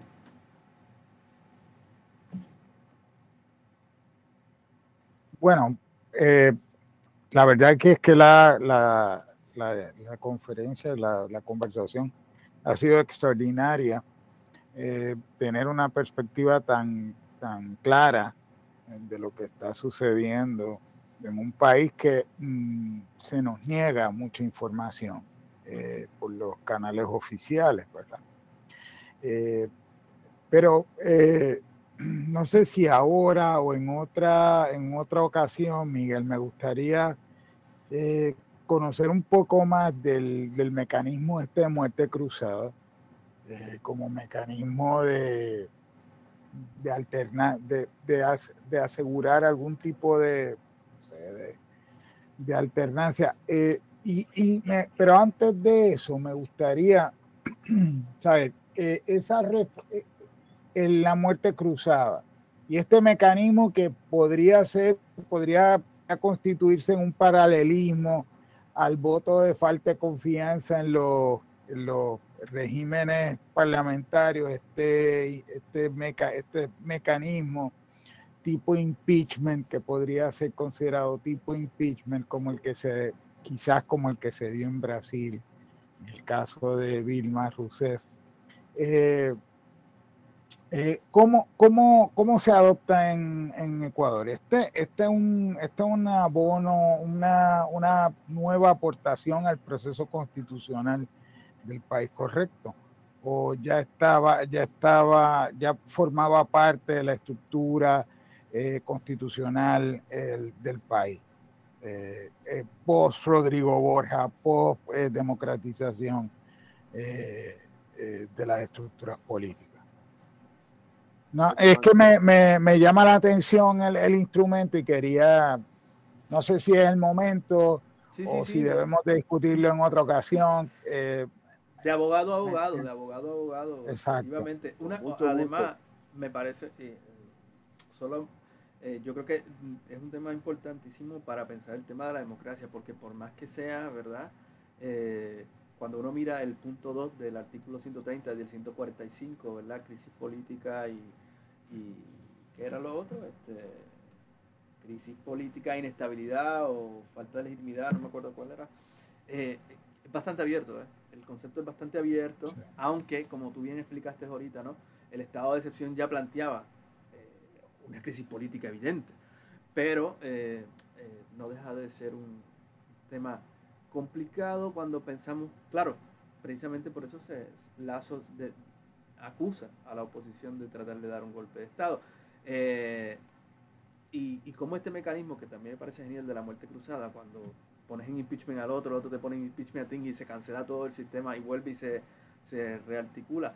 Eh, y, si la, y si la muerte cruzada, me gustaría saber también si, no, si, no, si es también un mecanismo eh, de, que utiliza el, el, Ejecutivo para protegerse del legislativo y eventualmente puede estallar en la, en la, en la falda al, al, legislativo. O sea, me, me, me, llama mucho la atención, la, me, da, me, me da mucha curiosidad este mecanismo y me gustaría abrirte desarrolla. la puerta para que un poco lo discuta. Desarrolla, Miguel, desarrolla ahí. Con mucho gusto. Perdón, con mucho gusto. Son eh, mecanismos nuevos establecidos en la Constitución de 2008 eh, y aprobados en consulta popular, eh, que buscan a través de democracia representativa, no directa, que digamos sería así la autoconvocatoria, digamos, la revocatoria de mandato, que eso sí se reúne con sino a través del legislativo para garantizar gobernabilidad. Básicamente ese sería el, el, el, eh, el presupuesto fáctico, ¿no? buscar la, la, gobernabilidad. También lo puede pedir el, presidente, ¿no? El presidente de la República también puede pedirlo, disuelve el Parlamento, llama a elecciones anticipadas. En el artículo 100 lo tengo gobernabilidad. En el artículo 148, ¿no? Y que creo que, que si uno, si el legislativo aplicando el artículo 130 gana, inmediatamente el presidente puede aplicar el 148 y entonces hay, por eso muerte cruzada, ¿no? Claro, eh, y bueno, viene el nombre de muerte cruzada porque eh, sea que lo radique el Parlamento o sea que lo radique el Ejecutivo, tiene que llamar a elecciones anticipadas. Se van todos, todos renuncian. Y si el presidente quiere volver a participar, vuelve a participar. Y los asambleístas, si quieren volver a participar, vuelven a participar pero es para darle legitimidad. Creo que hay un símil con el voto de confianza o con lo que pasó recientemente, eh, guardando la distancia con, con, con, el caso en España, ¿no? que no se podía conformar el gobierno antes de la unidad entre, entre el PSOE y Unidas Podemos, eh, que hubieron dos elecciones, porque no se conformaba el gobierno de mayoría y el gobierno de coalición que finalmente, que finalmente se, se, se logró plasmar. Pero me parece que va por ese camino. Eh, es un mecanismo de democracia indirecta, ya que se lo realiza a través del Parlamento y lo que se busca, y está en los libros de, la Asamblea Constituyente de Montecristi, la Constitución de 2008 se la conoce como la de Montecristi, tierra donde nació Alfaro, el, gran líder de, la Revolución Liberal Ecuatoriana.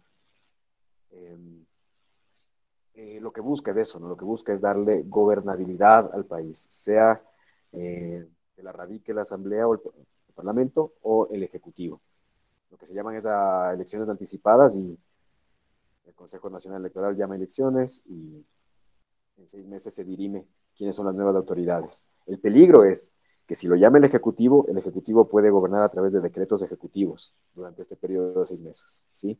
Es una carta abierta para Lazo. Pese a que la nueva asamblea elegida pueda derogar, y la Corte Constitucional también. Digamos que el poder máximo, mientras dura la muerte cruzada, lo ejercería la Corte Constitucional del Ecuador, que no es de fiar. Lamentablemente ahora también tiene un giro hacia la derecha. Un tipo fue un buen referente de, de, neutralidad, sin tintes políticos, era una buena corte. Ahora ha sido cooptada, ¿no? De hecho, Moreno eh, era una comisión ad hoc, que es la que nombró a la mayoría de los jueces. Varios de ellos, profesores míos, digo, lo digo con vergüenza. Yo admiraba, pero han tenido una, han desnudado su, su escuela fascista de, una manera abierta. Entonces, no son de fiar. Confío más en Leonidas Isa, al igual que la mayoría de los ecuatorianos. Confío más en Leonidas Isa que en mi papá en este momento.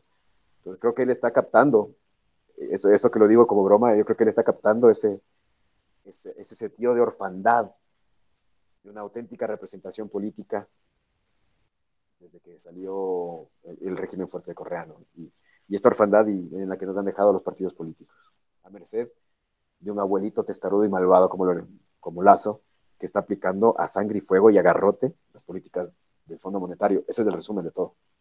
Esa es la causa y el, y el resultado de todo. José. No, yo, yo también me uno a, a, a lo que Juan China acaba de señalar sobre eh, la calidad de la explicación que Miguel nos ha ofrecido y estoy eh, muy contento. Me ha, logrado eh, ver aspectos que me gustaría señalar que características que adopta el conflicto político ecuatoriano, que son muy similares a las del resto de los países latinoamericanos, sobre todo enfrentando todos ellos, en, en todos esos países, los movimientos populares, esas políticas neoliberales que consisten esencialmente en destruir lo que podríamos llamar eh, el Estado social, eh, la privatización, eh, como tú planteaste ahorita, que es ideológica, es destruirlo todo más allá de si hay una crisis presupuestaria o no.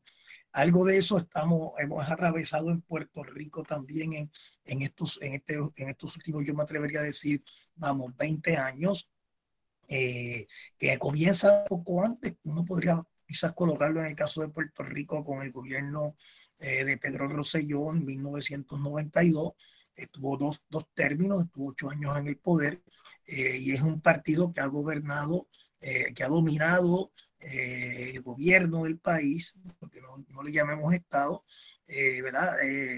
del 92 para acá, en la mayoría de los cuatreños electorales eh, que ha tenido el país.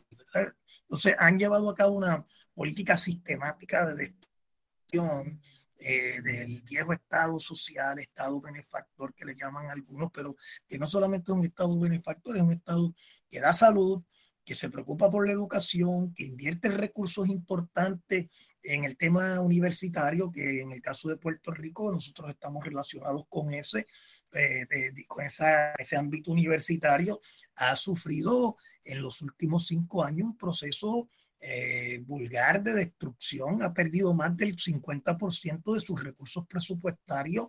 La universidad nada más ha perdido, yo estimo, eh, que han señalado, ¿verdad? Los que han estado haciendo investigación, más de 500 millones de dólares de su presupuesto eh, en el transcurso de, desde el 2017 para acá. Ha sido una cosa verdaderamente, eh, es una agenda casi para destruir uno de los baluartes educativos a los que los grupos de derecha de este país identifican como región ocupada por izquierdistas eh, y en el lenguaje más, bueno, que nunca muere el de la Guerra Fría por comunistas o izquierdosos, etc. Entonces me parece que por ahí hay un sinnúmero de puntos en común. Hay otro aspecto que también me ha, llamado mucho la atención eh, de lo que planteas, que es esta definición de izquierda, eh, de esta izquierda que de alguna manera se ha transformado, donde, por ejemplo, los movimientos indígenas eh, y, sobre todo los movimientos indígenas campesinos eh, ocupan un lugar fundamental eh, en las movilizaciones populares, perdiendo un poco, o por lo menos veo eso en otros, en otros contextos latinoamericanos, perdiendo la clase obrera, que tradicionalmente era el sujeto político, social de los movimientos de izquierda, perdiendo protagonismo frente al avance de los problemas relacionados con la tierra, problemas campesinos, los problemas relacionados con las comunidades indígenas y donde en los sectores urbanos, ahorita lo comentabas, tenía un lugar importante siempre el ámbito universitario y por lo tanto eh, esa juventud estudiantil eh, que ha ocupado en los últimos, yo me atrevería a decir, más de 50 años eh, ha jugado un papel relevante en las luchas sociales en todos los países latinoamericanos, producto obviamente de un boom que se produce en los 50-60, donde las universidades y la población universitaria a nivel mundial, pero sobre todo en América Latina, eh, empieza a adquirir eh, importancia.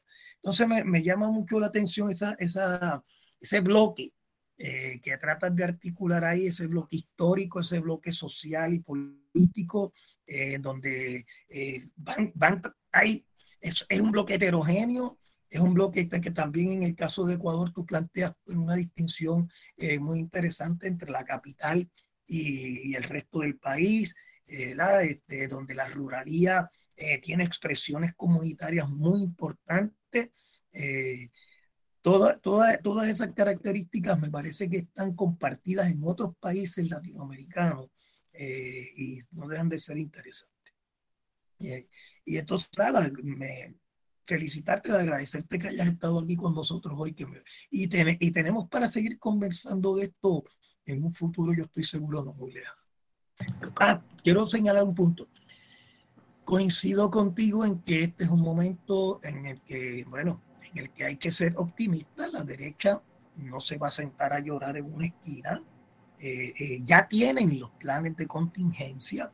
Eh, y ese aspecto que señalabas, que me preocupa mucho, el de la militarización del Estado, es decir, el de cómo los recursos comienzan a concentrarse cada vez más en el, en el, digamos, el sector represivo militar policíaco. Este, eso me parece que es una característica de, de los 60, 70, eh, que todavía no se va. Eh, y eh, en ese me parece que, por ejemplo, cuando escuchaba a Isa ese arresto, secuestro que, que, le llevan, que llevan a cabo contra este líder indígena fundamental, sus 15 horas de desaparecido, hacen recordar, hacen que uno recuerde viejos estilos peligrosísimos para la vida de Isa y para la, la democracia ecuatoriana. Eh, me parece que eso es un peligro eh, tremendo. Eh, hay por ahí mucho, habría que también mirar, hablar de Correa y no sé si son las lecturas que vengo realizando últimamente. Me parece que su exilio se parece mucho con sus debidas diferencias al caso de Perón allá en el 1955, en la Revolución Libertadora Argentina, que convierte al peronismo, el, que otros llaman al peronismo populista, eh, que sigue siendo el movimiento político más importante, lo, lo proscribe eh, prácticamente por casi 15 eh, años, quizás un poco más, del 55 creo que al 73, a través de golpes militares en el caso argentino, ¿verdad? en el 5.5, en el 6.2, en el 6.6.